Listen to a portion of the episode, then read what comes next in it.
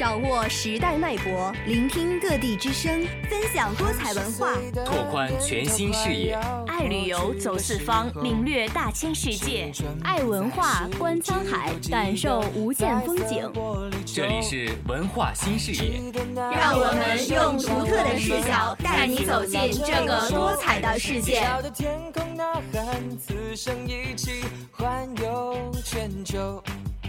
时光机器不能要走。世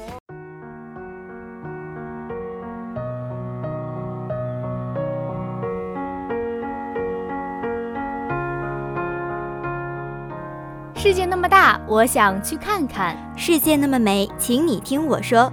Hello，大家好，欢迎收听本期的文化新视野之书从光影谈人生，我是主播马文秀，我是主播徐彤。哎，彤彤，这沈阳的天气啊，还真的是说变就变呢。这不，前两天还处于三十几度的沈阳，这两天呀，早晚的温差又变大了。这一冷一热呀，还真是容易让人生病呢。感冒刚好的我，现在只想说一句：健康真好。可不是嘛，沈阳的天气确实是变化无常。看来秀秀你还要多多适应啊。哎，秀秀，在生活中啊，你有没有这样的感觉？感觉自己的生活空间呀，有时会被各样的物品填得满满的。嗯，比如呢？比如说呀，在寝室里，你的地板上堆满了杂物；在衣橱里面塞满了东西；抽屉里的东西呀，也都快溢出来了。要说起地板上堆满杂物的感觉呀，我倒是还未曾体验过。不过要说起衣橱啊，衣橱里的衣服，我倒是深有体会。像我们这种省外来的学生，有时候看着那些衣服又不知如何安放的时候，还真的是比较头疼呢。哎，秀秀，虽然说我是本地生，但也是深有体会呢。有时候我们总会有这样的感觉，总觉得柜子的空间永远不够大，手机里面下载的大量 APP 用到的也不过几个。衣橱里塞满的衣服，可总穿的却只有那么几件。更有的时候啊，忍不住几分钟就刷一次微信朋友圈，但知心的朋友不过也就两三个。有的时候想打电话、翻看通讯录，却也找不到人。嗯，的确是这样的。由于互联网的诞生呀，过载的信息和疯狂的消费，逐渐成为了人们最不以为然，却也是生活中最难以摆脱的苦。其实呀，很多东西我们也许根本呢就不需要了。嗯，的确是这样的。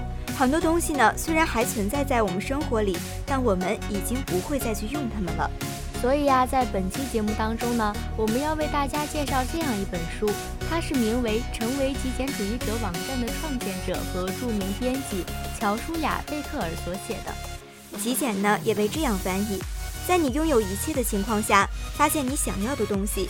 它是一本倡导极简主义生活的励志佳作。作者从日常生活中常被人忽视的物品清理入手，通过自己的亲身实践和体验，提出正是因为现代人积累了太多不需要的物品，反而使得很多人在盲目的物品积聚过程中迷失了自己真正的生活目标。同时呢，在多余的物品上投入过多的精力、金钱，也浪费了大量的社会资源。导致真正需要人们关注的更丰富的人生追求、更高尚的奉献精神的匮乏。极简的作者不仅是在倡导一种生活方式，而且呢是在引导你过上一种更丰富、更有意义，同时更有满足感的人生。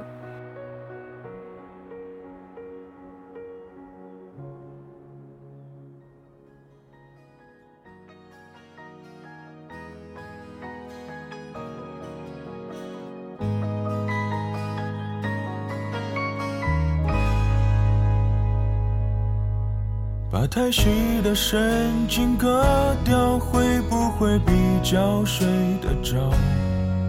我的心有座灰色的监牢，关着仪表，黑色念头在吼叫。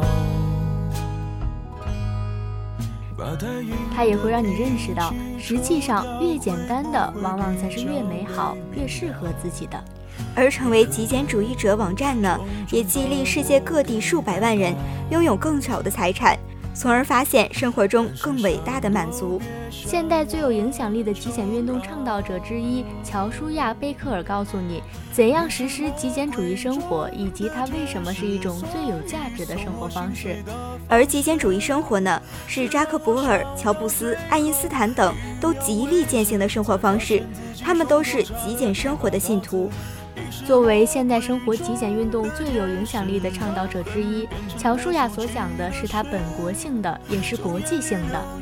他曾经接受《时代周刊》《华尔日报》《今日美国》以及《今日基督教》的采访，是《赫芬顿邮报》的常邀嘉宾，并常常出现在众多的电视节目中。他和他的家人居住在亚利桑那州皮奥里亚。极简生活是风靡全球的一种最有价值的生活方式，它是一项正在全世界范围内推行的运动。极简生活不是苦行僧式的自虐，而是一种更为人性化的、经济的、环保的、轻松愉悦的生活方式。而说起极简生活的美好呢，不是它会带走什么，而是它会给予你什么。而看过这本书的人呢，对于这本书的评价也是各不相同的。比如说，媒体对于这本书是这样评价的：这本书充满了智慧，它的及时出现使我深受鼓舞。同时呢，也有许多人一样，我也受到了极简主义理念的吸引。但是坦率地说，我发现自己呢，已经深深地陷入杂乱无章和积累物品的恶习当中了。畅销书《面包、红酒与美味》的作者肖娜看到这本书后说：“呀，我非常感谢乔舒雅清晰地勾勒出，当我们选择拥有更少的物品时，生活将呈现出的景象，以及如何去实现它。我们将为生活与梦想创造出更多的空间。”畅销书《这一切太多了》的作者彼得·沃尔什说：“乔舒雅·贝克尔是我心中的英雄之一。”如果你正在纠结于有太多的物品和太少的幸福感的时候，就一定要阅读这本书了。而畅销书《放手吧，妈妈》和《放手吧，生活》的作者瑞秋·南希·斯塔福德看过《极简》这本书后说道：“乔舒雅·贝克尔揭露了一种充满创意的生活方式，他为我们的工作日程、个人幸福、人际关系、财务状况以及兴趣、热情方面增添了更多的意义。不要被‘极简主义者’这个词吓倒，你并不需要采取过激的行动，也不必遵循固定的计划。打开这本书，你便可以卸掉生。”活的重负，专注于生命中真正重要的事情。不准叫我傻子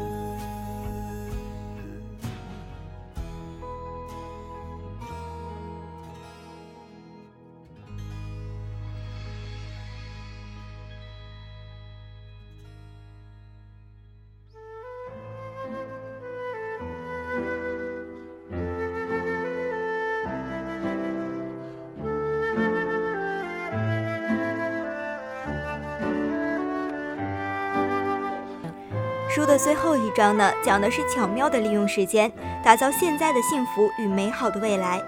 想到自己以前晚上常常玩玩手机、刷刷朋友圈，真的是浪费了很多宝贵的时间呢，只好从现在开始天天加倍努力啦。嗯，我也是很认同作者的“幸福的时间才是重中之重”的说法。而这句话呢，也在书中反复强调：生活越简单越好，时间一定要珍惜。其实这一切的目的，都是为了留出时间来细细品味幸福。幸福与否，看的并不是你处于怎样的状态，而是你有怎样的感受。在生活中呢，我们也应该主动去选择适合自己的活法和环境，让自己的生活变得丰富而有价值。嗯，是的。不过，彤彤，我们今天可能只能和大家介绍到这里了。但是在今天的最后呢，还是想和大家推荐一部评分超高的电影。嗯，我猜你想推荐的应该是还在影院上映的电影《摔跤吧，爸爸》吧？没错，就是这部电影，真的是特别好看呢。推荐大家到影院去观看，我们在这里就不过多的介绍了。好了，本学期的最后一部电影呢，也和大家推荐完了。就此，本学期的文化新视野之输送光影谈人生也要和大家说再见了。想想还真的是万般不舍呢。感谢一直为我们节目默默付出的导播和陪伴我们的听众朋友们。在这里呢，也祝愿大家在期末取得一个优秀的成绩。同时呢，也提醒大家关注我们毕业季的特别节目。是的，是的，周三开始呢，我们就会迎来有关于我们大四学长学姐们的毕业季特别节目。